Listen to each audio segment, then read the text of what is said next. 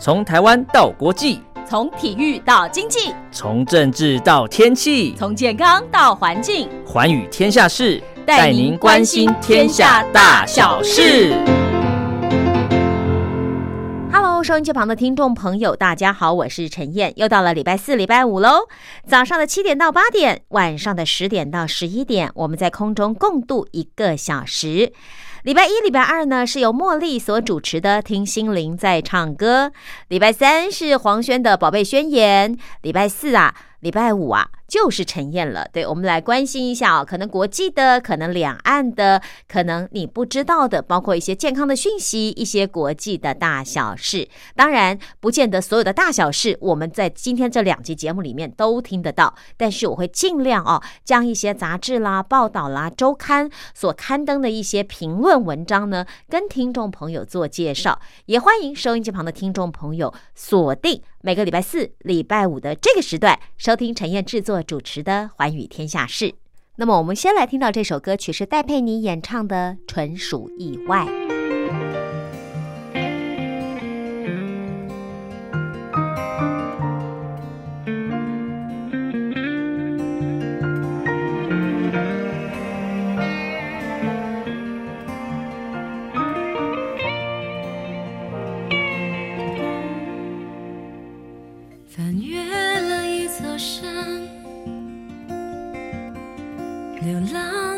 多少城市，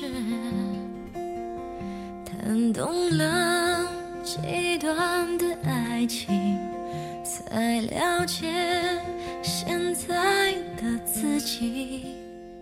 打翻了几个抽屉，删了不少旧的讯息，明白了是晴是雨，才能。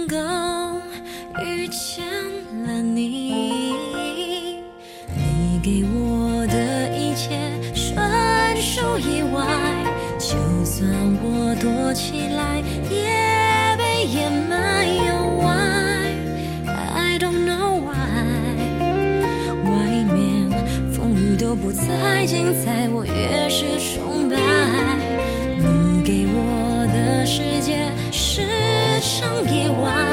就算繁华停摆，我也被宠坏。Why? I don't know why。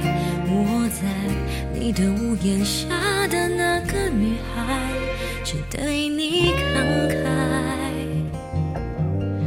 只对。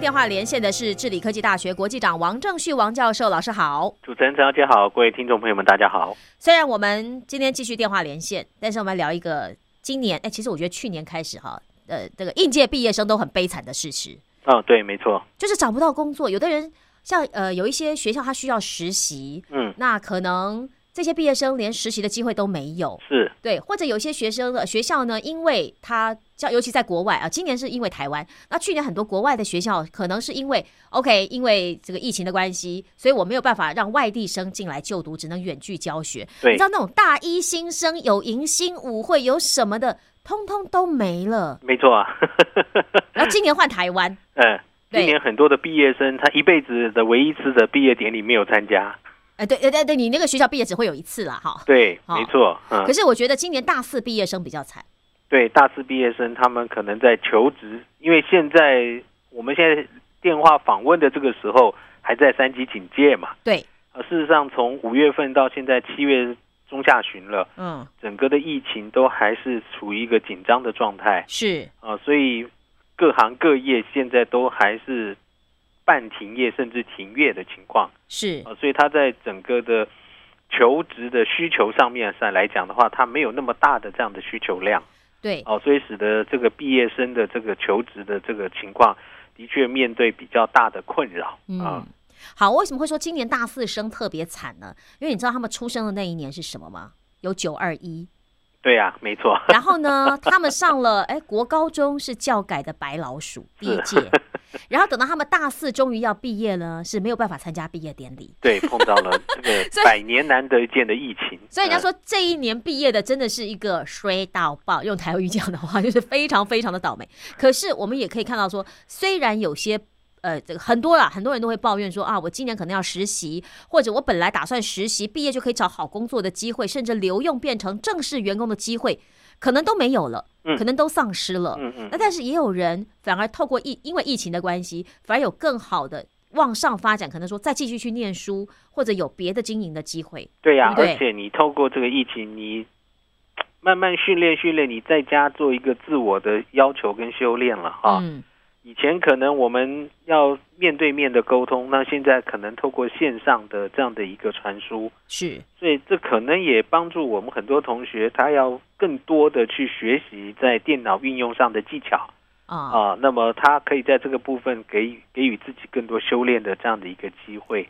所以我们常说这个危机就转机啦。没错了啊。哎，哎老师，我问一下哈，因为你们大概也是五月多开始，你的授课也是变成线上，对不对？对呀、没错啊。啊所以你那些什么 Google Meeting 啊、Zoom 啊，那这些东西，你都去想办法，我们也要学啊。对不对？所以除了对学生来讲，老师也是一个很大的磨练呐、然后我觉得最受不了就是那个小学老师，因为小学老师还改考卷。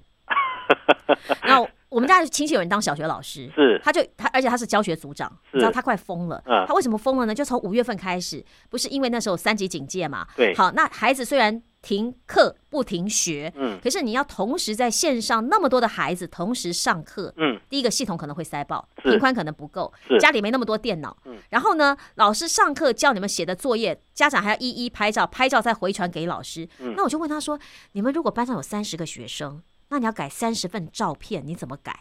要真的会疯掉啊。他们他们真的改哦，嗯而且你知道每一科哦都是这样子，而且他们是今天上完课，今天就改完照片再回传给家长，那真的小学老师真的辛苦啊，真的疯掉了，你知道吗？然后我说，哎，那你们怎么改啊？因为你们是比方说 Google Meeting 好，假设或者你们是学校的那个怎么呃什么什么云呐、我忘记了哈。然后我说：“那你们照片怎么办呢？”他说：“要么你就是下载另外一种软体，要么你就是用小画家改完以后再截图传给家长。”嗯我说：“天哪，你收了三十份，然后你还要再回传三十份。”他说：“有的时候还不止，有的时候呢，诶，老师要求一到五，因为你每一页都要拍照嘛，嗯，家长要拍五张照片，可能第三张照片是模糊的，可能拍一二三四五张变一二三三五，第四张又不见了，家长又要呃，老师又要再去追家长。”所以我就说，呃，当小学老师这个时候，我发现好惨哦。有的时候我们必须从不同的角度来思考这个问题啦。嗯当我去跟人家抱怨说啊，我们现在搞这些原剧烦死了，嗯，我很多的朋友都跟我说，你要觉得阿弥陀佛，你还有工作可以做，哎，对 对吧？对。然后我就说，那家长家长有没有稍微崇拜一下当老师的？因为你还要改作业。他说好像也没有。哎，家长只觉得老师你好烦，你干嘛一直追我的功课？对，呃，所以我觉得这个疫情真的给整个的教育体系带来嗯很大很大的挑战。是不过这个挑战也让我们思考到，将来可能可能越来越多哈，嗯我们的教育的方式走向这种远距的教学。以前大家都觉得这个这个可有可无啊！你一直是这个推动所谓的远距教学，远距教学，那我不做也没关系嘛，反正现在大家还是要来上课嘛，是还是要面对面嘛。哎，可是将来的确，当我们的整个教育的环境跟方法都在做一个精进跟改善的时候，嗯，这种远距离的教学，也就是不用去真正面对到老师跟学生，然后透过线上的这种模式，可能就会成为一个越来越主流的教育趋势。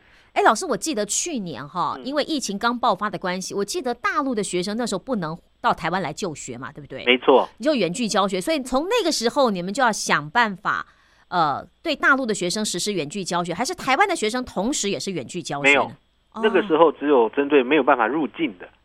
那你们是另外再拍一套影片吗？还是呃，上课就有其实我手们所有远机直播？距教学有两种，一种嗯是非同步，一种是同步的嘛。嗯哼，那非同步，顾名思义就是拍影片，啊你先把你要做的东西录好，啊，然后放在平台上，是那学生自己利用时间上去看。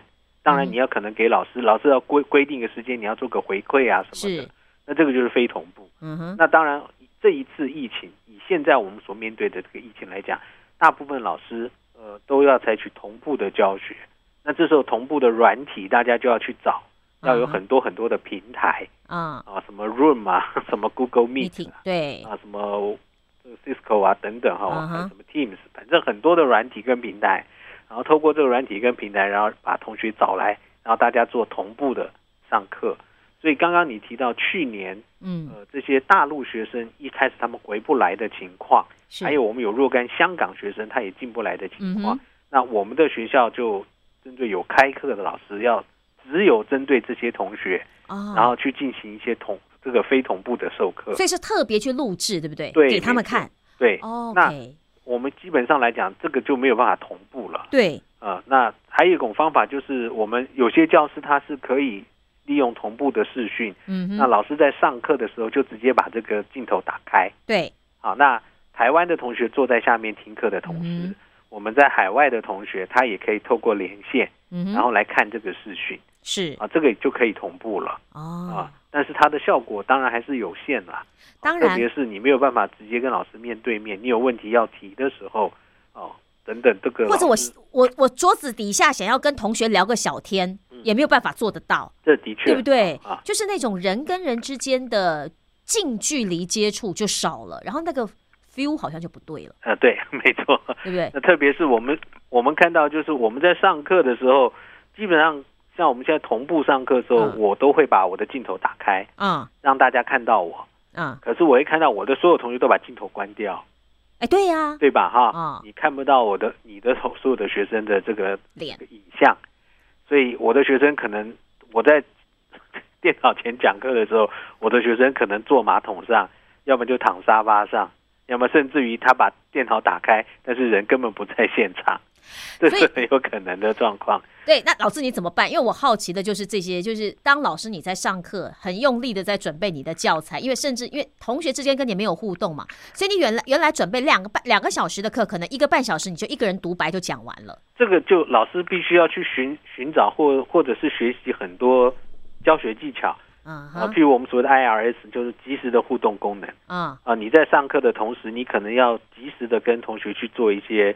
互动啊。现场我们马上去刚刚讲的东西，我们现在来做个调查啊啊，我们现在马上来大家来投票，OK，等等，然后我们嗯就可以从调查或投票当中看看有哪些同学他根本没有在 所以你也不需要点名了啦，啊，对对不对？你就知道，就是说他有没有及时给你回馈。没错，OK，好，因为像呃。陈燕最近还访问了一本书，叫做《呃带领远端团队工作》这样子，就是他是一个 leader，可能他必须面对他不同的员工，在不同的地方做不同的事情。其实这个在出版界比较常见，因为包括他们的插画家，或者是他们的译者或者作者，根本不可能每天跟你进出版社，哎是啊，所以他们已经习惯这样子了。嗯，嗯但是对于一般的工作者来说，我几乎都是在办公室，除非我要去出差。嗯，所以我这个时候，我的老板没有给我及时的下指令，或者我没有及时的回馈给老板看，老板根本不知道。那同样的，今天在学校上课，学生在下面吃东西，或者学生昏昏昏欲睡，其实老师你就知道，哎，我的话题不对了，我要开始调整内容了。对呀、对不对？可是，现在大家我都把镜头关起来，就像老师说的，也许我在蹲马桶，也许我躺在沙发上，也许我在吃早餐，嗯也许我根本就是镜头关着，人也不见了。是你不会觉得很孤单，而且那种授课就是怪怪的。老师，你要如何调整心态？甚至像你刚刚用的一些小技巧，就可以知道说，我不点名我也知道你在不在。对了啊，那我们只能，我觉得这个老师的自，这个应该说老师的自信心要有啊。OK，好，呃，你你必须要告诉你自己，就是你在说话的同时，可能很多人正聚精会神的在听你说话。是当然，你可以用一些技巧上的方式去找到证据，证嗯明很多同学很认真在听你说话。哎，老师，那你是不是随时在看那个留言板有没有同学提出问题？因为他们不见得能够开麦嘛，有的时候麦会有回授的问题。有少数同学他会提，哦，所以你你真的是一一双眼睛要看好多好多地方。对对对，但是他哦提都是提说，老师我听不到你的声音，老师怎么样开麦克风？开耳机吧，请这位同学先把你的耳机充电再打开吧对。对对对对，他他可能不是针对你上课的内容，他是针对这些技术问题在跟你提问。对，哎，不过真的哈、也有很多的，像我呃，现在也有在怎么看看到有一些的网路，他也有开一些课程，去针对在网络上线上授课的老师可以运用的一些小技巧，对呀、没错，其实这个好夯哦。呃，我们学校有所谓的数位教学中心，啊。我，们的数位教学中心就非常认真，几乎每个礼拜嗯，他都会开一个线上教学的课程，是，然后告诉我们的老师有哪些软体比较好用，嗯，还有有哪些教学上面的技巧，然后怎么样去跟学生互动等等。我好想报名哦，呃，对，但他这个 针对针对治理科大的对，但而且他，人数有限。对，那是不是就是秒杀啊这种课？对对对对，啊真的那每一次上课都是爆满，那老师们因为你也知道，我们直接面对学生，老师有很多的 people，对对吧？哈，啊，可是，一下子要从电脑上面去面对学生，我们会手忙脚乱。而且软软体的操作你可能也不是那么的熟悉，对，就是我所谓就这就会手忙脚乱。对，然后呢，你可能还会被学生嫌弃，老师你的麦没有打开，我听不到你讲话，对不对？对忽然觉得老师的威信掉到谷底的感觉。对，那 哇哦，我们我们在现场上课的时候，我刚刚讲有很多 people 去吸引学生注意。嗯我讲的很难听一点，就是如果你要吸引学生注意，打瞌睡的同学以前会丢粉笔吧，哼，哎，这这个这个好，对吧？我举对对对例了哈。啊，我们学生时代是可以被这样对，待的。你就丢个粉笔啊，丢个 板擦。还有一种方法就是啊，你不讲话，突然静置个十秒，哎，学生会觉得，空气都凝结了，嗯，然后大家就会抬起头来看，哎，发生什么事了？嗯，你可以有各种方法让所有的眼光投向你。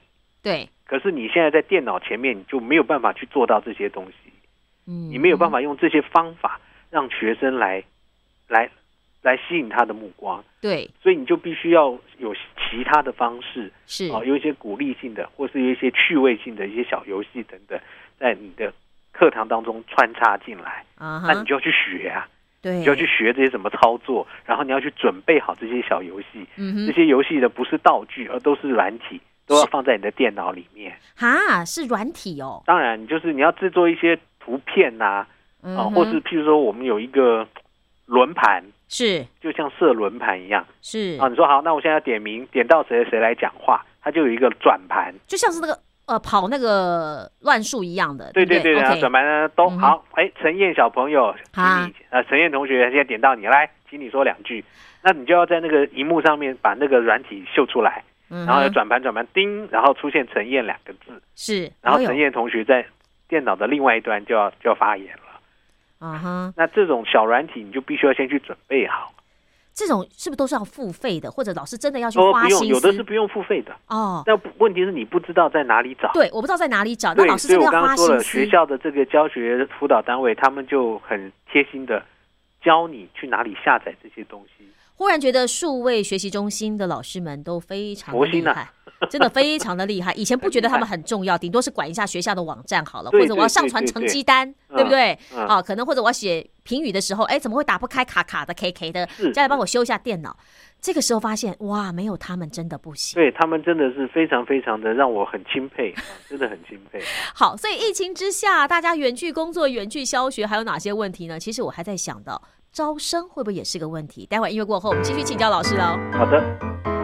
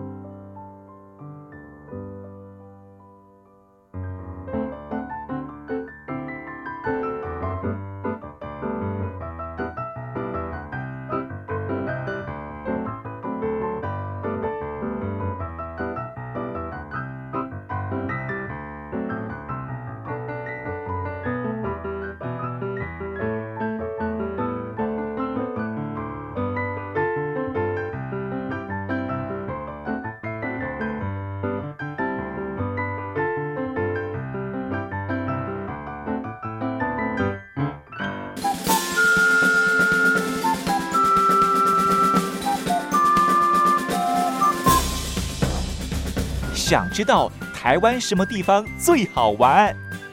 想知道台湾什么美食最好吃？想知道两岸发生了什么大事吗？您想要的，我们都有。收听光华之声，丰富您的人生。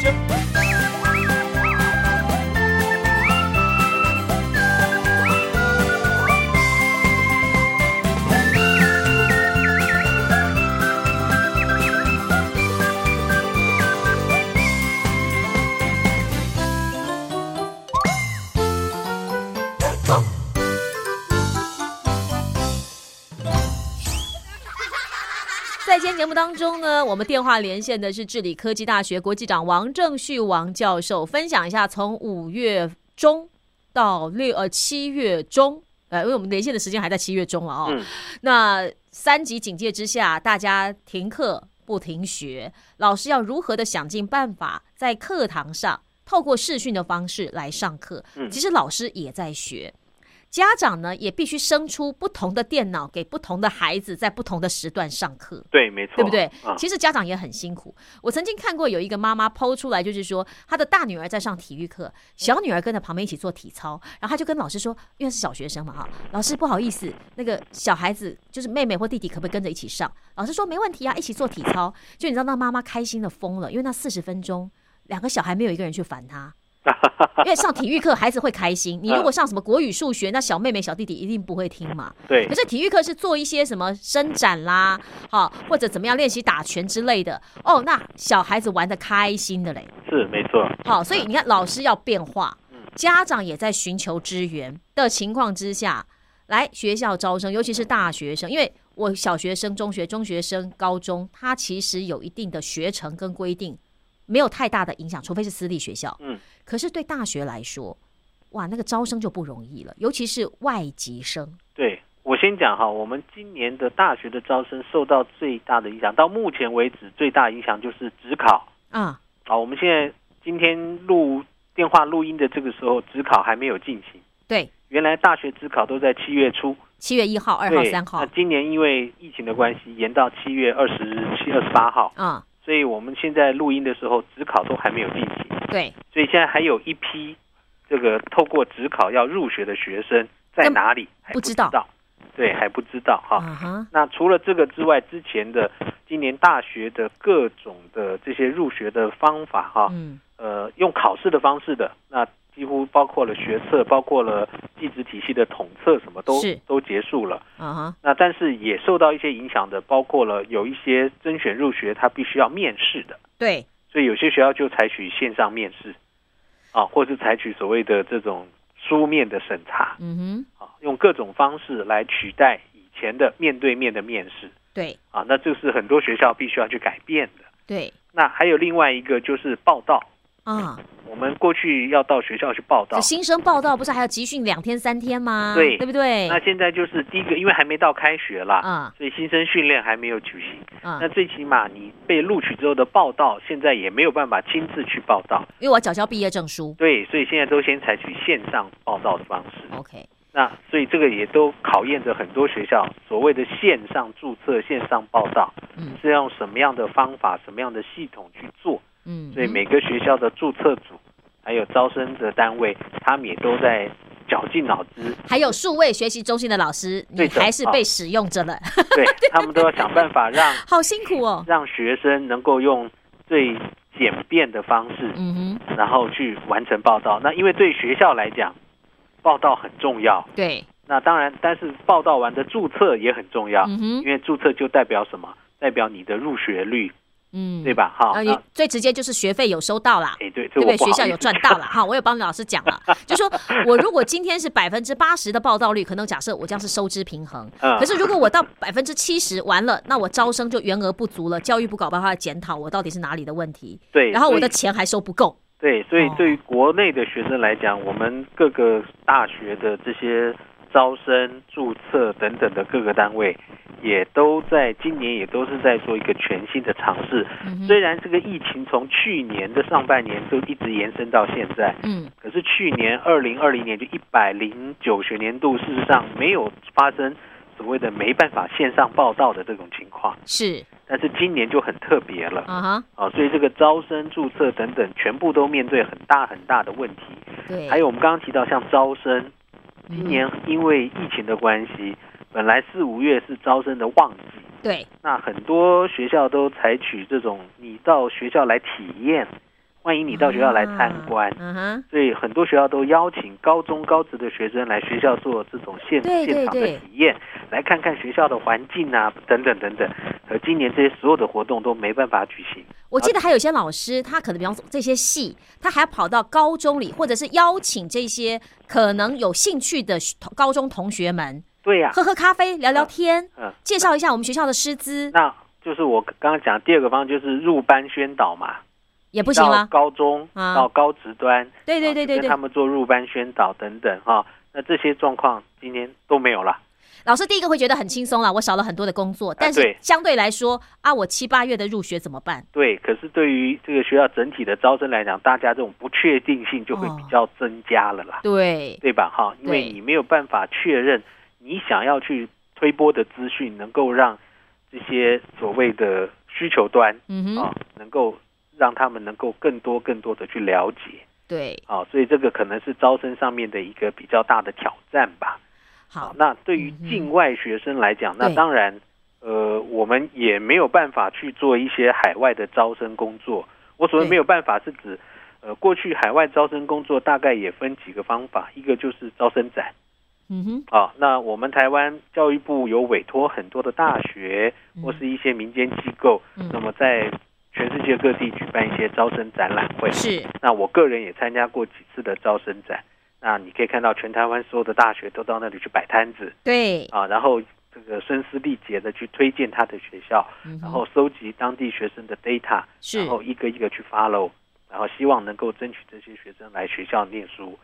那今年这个状况没有了。是，啊，招生展没有了，那怎么办？那你可能只能透过一些线上的方式，然后去做一些推波。啊。所以我们今年也参加过一些线上的招生展。是，啊，当然它的这个效果就没有现场的招生展来得好。嗯哼，啊，因为我们知道很多招生展之所以能够吸引学生哈，我讲坦白了，这些高中学生之所以会来招生展有很有两个很大的诱因，嗯，第一个诱因不用上课，哎，对，对吧？我？那天放风，对，因为这学校要带我们去参加招生展嘛。反正就出去郊游的感觉嘛。对，嗯不用上课。然后第二个，去招生展里面，你可以在各个摊位拿到很多纪念品。对，然后吃吃喝喝也有，对，然后各个学校会发给你很多小的纪念品，因为小女生看那纪念品好喜欢哦。对啊，可是你今年这些线上招生展这样的诱因全部没有了对啊，啊，所以很多学生他就没有办法到现场去听、看所有的这些台湾的大学的特色。对他的资讯，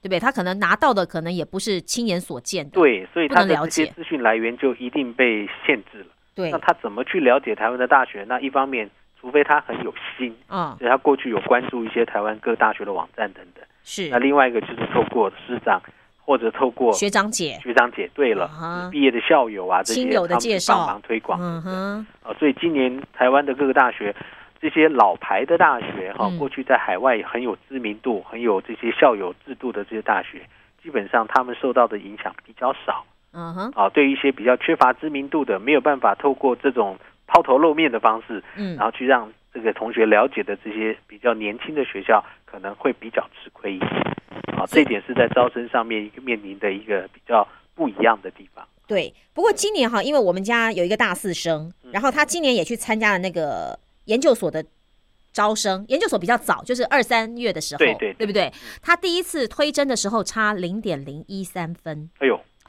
零点零一三零，点零一三分，这是我听过最低的个这个被取 第一名的分数。呃这个太激烈了吧？对，然后第二次呢，他就去参加考试。嗯他说今年的入学考试比去年整整多了一倍，嗯录取人数还少了一个。嗯，所以我就说，他就跟我说妈，到底怎么回事？我说哦，那可能因为大家呃毕业嘛，那不知道可以去哪里就学的，或者是就业的情况之下，我干脆先去念书吧。这也是的啊，对，就是所以研究所好像比较激烈一点哦，看起来今年这个硕士班的研究所的这个入学应该会比去年好一点。好很多、哦。对，因为现在就业比较困难，那没嗯地方去的情况下，选择继续升学，这也是一个这个对自己投资的一个可以可以接受的一个选项嘛。对，然后后来我们家这个因为等于说是第二次考试又没考上，因为太多人了，你知道吗？他反而没考上。啊，没考上以后，他就说：“反正我已经决决定，就是毕业就去当兵四个月嘛。我说：“那也很好。嗯就没想到五月份，你知道吗？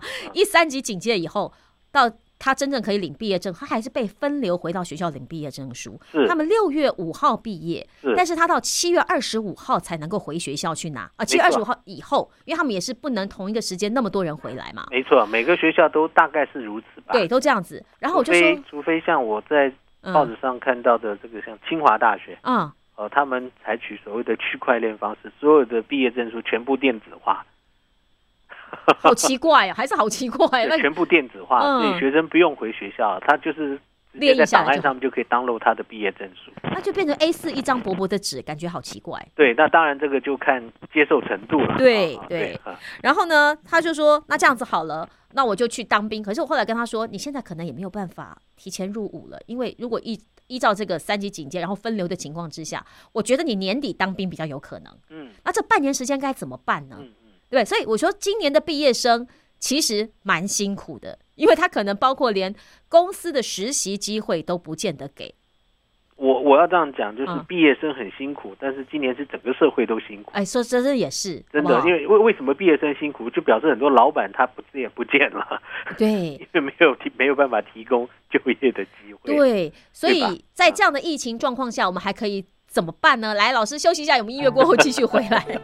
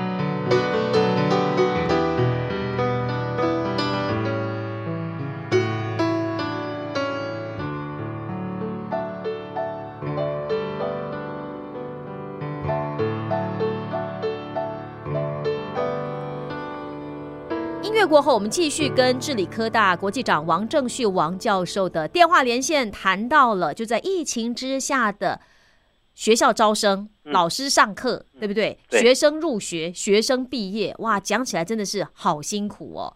可是就像老师说的，至少我们还有念书或者工作的机会啦。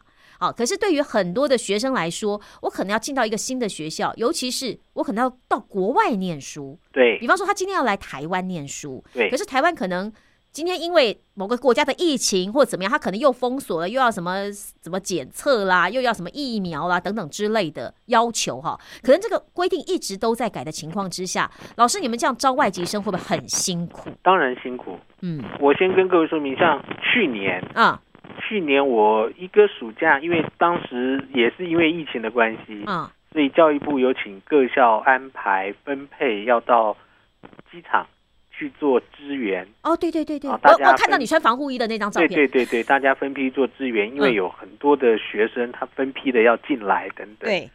那可是那个时候的这些境外学生，虽然他们进来也煞费苦心，因为教育部也必须各校你要造册，然后要把这个名单造册要送到 CDC 等等，要去做各各种不同的管制哈等等。嗯那最起码学生进来之后，我们大部分很多学员都安排到这个集中的检疫所，是。啊去做十四天的隔离检疫等等。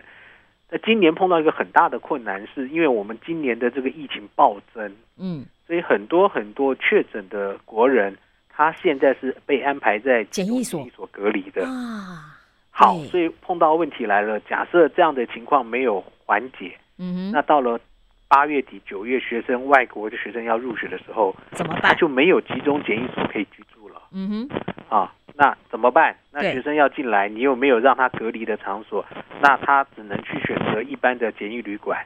对可是防疫旅馆的费用远比集中检疫所要来的贵对，啊。那这个就是学生他会考量啦嗯哼，啊，所以这个可能就会增加未来在招生上面的难度，还有学生报到的意愿，这个都可能是会有影响的对啊啊。，那还有一个就是现在疫苗嗯哼，啊，因为有学生正在问我们，是不？是要打完疫苗才能入境？哎，对好，那如果没有打疫苗，我进到台湾可不可以有打疫苗的机会？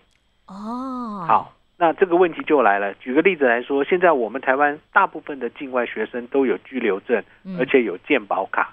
对，我们的政府现在是非常宽容的，是让，因为我知道现在我们在线上很多的听众朋友们，你现在可能也先到网网络上平台去登记预约了嘛？。对，那现在所有的这些境外学生，只要你有健保卡的，你也可以去预约。但什么时候能打，我不知道。那最起码，因为他有健保卡，他有居留证嗯，都可以在平台上去预约。可是问题是你九月份进来的这些学生，新生，对新生，他在半年之内是不可能有健保卡的嗯啊，所以他没有健保卡情况下，怎么样去安排他们注射嗯哼，啊？就是你来到台湾才要注射，那这个就不知道政府要怎么去解决这个问题啊哦。那或者是说，你最好能够在本国先接种完疫苗再来。嗯但是当地是不是也能够让他们能够接种完整的两剂疫苗，这个也很难说。哦哈，所以现在我身为这个负责境外招生的这个学校的同仁之一，对于这个问题，现在我们也在等政府给我们一些指引啊一。个头两个大，对，就是学生进来要不要注射？目前政府是没有强制，就是说一定要注射疫苗才能进来。可是问题是，他没有注射，然后他进来了，当然你要经过十四天的隔离、隔离七天的自我健康管理等等，嗯才能入学校啦。那将来他有没有机会也能够在台湾注射疫苗？这个当然是后话嗯哼啊。，但是对于这个整个的边境管理来讲，这个就会造成比较大的负担了。是，啊，所以我们在今年在招生上面就面对这么一些比较困难的问题。当然，我们也要有一些预案，就是假设这些学生还是进不来怎么办？那就回到刚刚我们节目第一段，那就用远距教。学吧。对，用远距教学方式来解决学生学习的问题。对，因为像今年我们家老大刚好也是考上了国外的学校，是他他要去念书，是从大概三四呃不止哦，二三月的时候，那个时候他就说，哎妈，我们好像提供什么核酸检测，嗯然后他要三呃七十二小时之内的，因为他是坐长程飞机，对所以说他必须在当天做完检测以后拿到那个检测表。直奔机场，所以叫急件吧。对，然后就直奔机场以后，直接上飞机落地，那边这样加起来才够一够七十二小时去计算。是好啊，，变成非常的赶。可是后来因为随着比方说每一个国家的边境政策或者疫苗接种的速度，嗯所以他后来当可以开始打自费疫苗的时候，他赶快跑去登记打疫苗。对，所以他在出国前应该可以完成两剂，然后其实事实上他已经完成了两剂的接种。是那问题，对方是不是还需要你的核酸检测？嗯，好，这政策也是每天在改。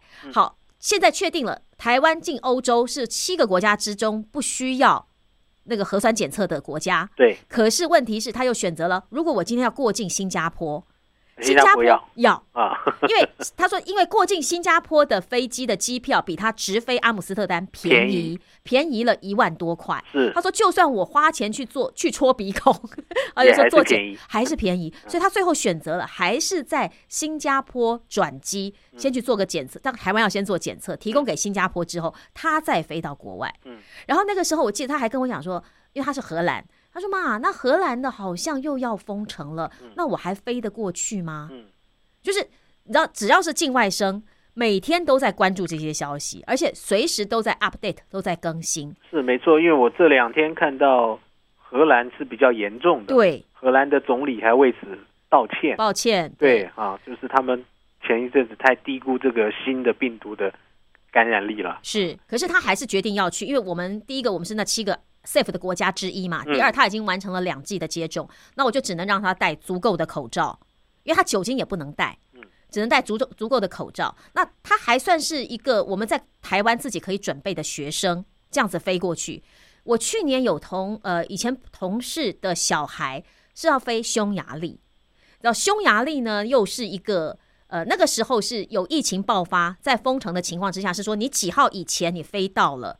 你可以进来就学，但如果几号以前你没有办法飞来的话，那我们就远距教学。嗯，所以每个国家的政策都不一样。然后老师，你又身为国际 国际处的处长，好不好？对呀、那你每天碰到的问题，要可能同样的问题好几种，然后问题之间又有差异，可是这边你又要去帮他们找答案。因为因为我们有一些学生本来都要去日本、去美国，要去做短期交换对生。也没办法，对呀、他他一直在问，因为教育部事实上在过去有一段时间，他是不鼓励学校开放出国留学，对，可是现在慢慢慢慢有放松的迹象。嗯，啊，因为每个国家的状况不一样。是，譬如说，美国事实上就有一个学生，那他来申请，嗯。那他的父亲是告诉我们说，他希望赶快把小孩送到美国去，因为美国一下飞机就可以打疫苗。啊哈，啊。那他留在台湾不知道什么时候才能排得到，所以他刚好有这个留学机会，所以他不在乎这个感染的风险，他，反而希望学校能够让他赶快出去。嗯哼，那站在这个家长的这个角度来讲，学校好像也没有阻拦的必要，对，对吧？好，嗯那我们只能好吧，就去吧同意他嗯到美国去。可是日本日本的学生也在问，那老师我们什么时候能够去？可是日本现在对于这个开放的这个角度还是比较紧缩的。人家冬奥都已经限缩观众入场了，对的哈，对不对日本就没有办法像美国那么那么的开放。是那但在美学生问我们说，那请问我们什么时候能出发？不知道，我说我真没有办法给你答案。日本的学校也一直在问我，我们的学生什么时候能去台湾？我，说我也不不知道，知道我没办法给你回答。啊，所以这个嗯也就是我们在这个操作上面必须要随时关注最新的状况，然后要随机应变的吧。对，啊，的确，这个在操作上会有一些难度。那对于学生来讲，他也必须要去理解这样的情况嗯哼，，啊必须要去接受这样的一个事实，然后随时做好准备。对，啊这个在两年前是不可能的事情，没有想过说会这么的麻烦。嗯嗯嗯，对不对？或者是说，在去年的时候，只觉得你可能入境台湾很辛苦，或者那个国家疫情很严重，你嗯不太想去。嗯可是今年可能都双边都会卡一些条件。对呀、啊，所以现在可能在这个招生跟外籍生的部分，的确都会出现一些你过去碰不到的情况。还有最后，我想要分享一个状况，就是，嗯其实其实台湾各个学校可能香港学生慢慢在增加啊哈，啊，这一两年了嗯哈，那、慢慢一两年会增加，可是我觉得后面还是就会趋缓。这一两年可能是个高峰是，啊，那原因可能因为从去年开始的反送中的事件，嗯，所以使得很多香港的学生他要选择离开香港。然后到，外地去。然后他可能以前的目标是中国，嗯。现在可能选择到台湾来。嗯哼，哦，所以这一两年啊，去年、今年香港学生来台湾的这个学生是增加的，增加这个很正常。啊。嗯，那慢慢慢慢可能又回到平稳的状况，是，增加的情况就会，我觉得大家就不要觉得哇，港生多了，我们很多学生来了，可是来的学生他的素质哦，啊，我懂了，因为人多了嘛，嗯，嗯，然后他就有比较大的这种 素质上的差异，，而且管理来说，其实也会比较辛苦，所以各个学校在学生的这种管理上面，你就要付出的更多更多这种管理上的人力的成本啊等等，嗯这也是必须要去面对的。啊，这是第一个重要。第二个学校嗯陆生减少了，嗯，啊去年开始没有陆生来到台湾，对，啊，没有办法从大陆直接来台湾。是，那现在台湾所有的陆生，除了目前还在学的以外，另外就是在学毕业的，在台湾继续升学。嗯哼，啊，就是原来的老都是旧生啦啊？老人啦，啊，对了，老陆生还在台湾，没，有没有新的陆陆生，对。啊，那所以很多学校现在你看陆生的这个比例是越来越少。对，哦，那你在陆生的管理上的这个投入，当然相对而言也越来越不用那么多了，嗯，可能就转向对香港学生的这个照顾，还有对。对东南亚学生的照顾上。对，哦，所以这个可能就是这两三年，包括了两岸关系，包括了疫情等等，那么各各个学校它面对的一些招生状况的变化吧。嗯哼，好，所以你看哦，这个真的在两年前我们都没有想过的事情，包括说谁知道从远距教学，对不对？对转变到说老师每个人都要很会操作这些小软体、小工具，是哦，大家都变成科技达人。然后你是远端的工作，也是远端的领导，对，远端的教学，然后还有原来。每年要飞来飞去的国外招生，现在也没有办法飞来飞去，那个招生状况就一定不理想。啊，然后随着疫情的起伏，能不能进来，能不能出去，这又是问题。没错。啊好、呃所以各个学校他都必须要去做一些相应的准备配套啊，没错嗯，嗯，不过如果在这段时间您呢还有机会工作，或者还有学校可以就读啊，那是，幸福的，真的是很幸福的。没错，好。请大家 把握一下。